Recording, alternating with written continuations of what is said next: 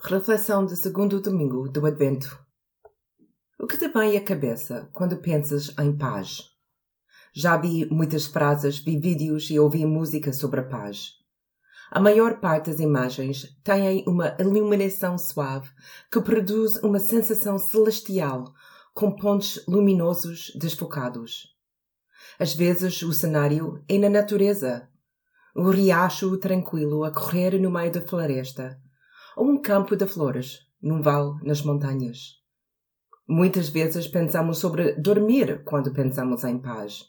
Um bebê a dormir num berço, uma criancinha bochachuda embrulhada num cobertor, um cachorrinho a dormir profundamente numa almofada. Mas na realidade, será que é isso? É mesmo paz? É isso que temos como expectativa quando acendermos a vela desta semana? Se for, talvez tenhamos de recuar e repensar o que a Bíblia diz sobre a paz. Primeiro e mais importante, a paz não é um conceito, é uma pessoa. No livro de Juízes, Gedeão chamou a Deus Yahweh Shalom. Deus é paz. A paz faz parte do caráter de Deus e não há paz verdadeira e duradoura sem Deus. O profeta Isaías adicionou mais a este conceito do Deus da paz ao declarar que o Messias seria o príncipe da paz. Aquilo que o Pai é, o que ele oferece, é também o que o Filho é e oferece. Segundo, quando procuramos na Bíblia onde a palavra paz é mencionada, ela é mencionada mais frequentemente em tempos de estresse, angústia, conflito e guerra. Como é possível ter paz no meio de caos? Conseguimos ter paz quando reconhecemos que Deus está conosco através do caos. A verdadeira paz não é a ausência de conflitos, problemas, dificuldades ou mesmo guerra.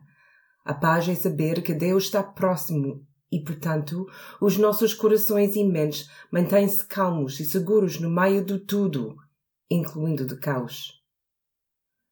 David começava frequentemente os seus salmos no meio de um ataque, quer físico, quer ao seu caráter.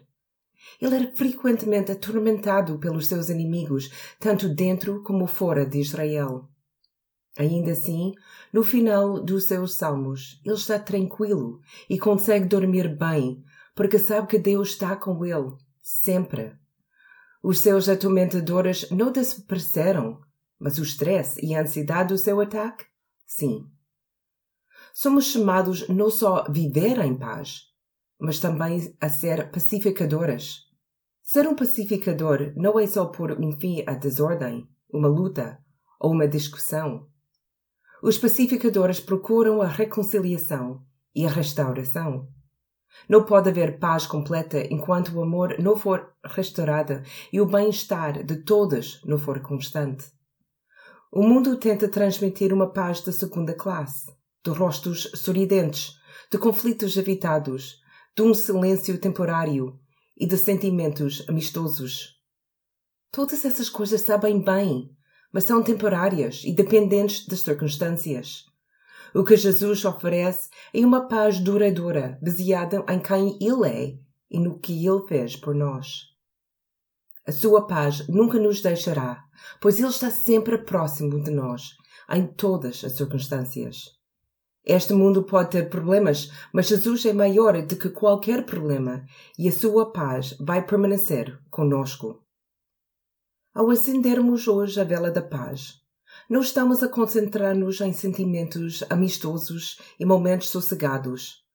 Estamos a concentrar-nos em Jesus, que nos encontra no caos das nossas vidas e nos dá a garantia e a tranquilidade de que Ele está perto e está a trabalhar na história da redenção nas nossas vidas e do mundo. Que o Deus de todo conforto, Yahweh Shalom, vos traga paz.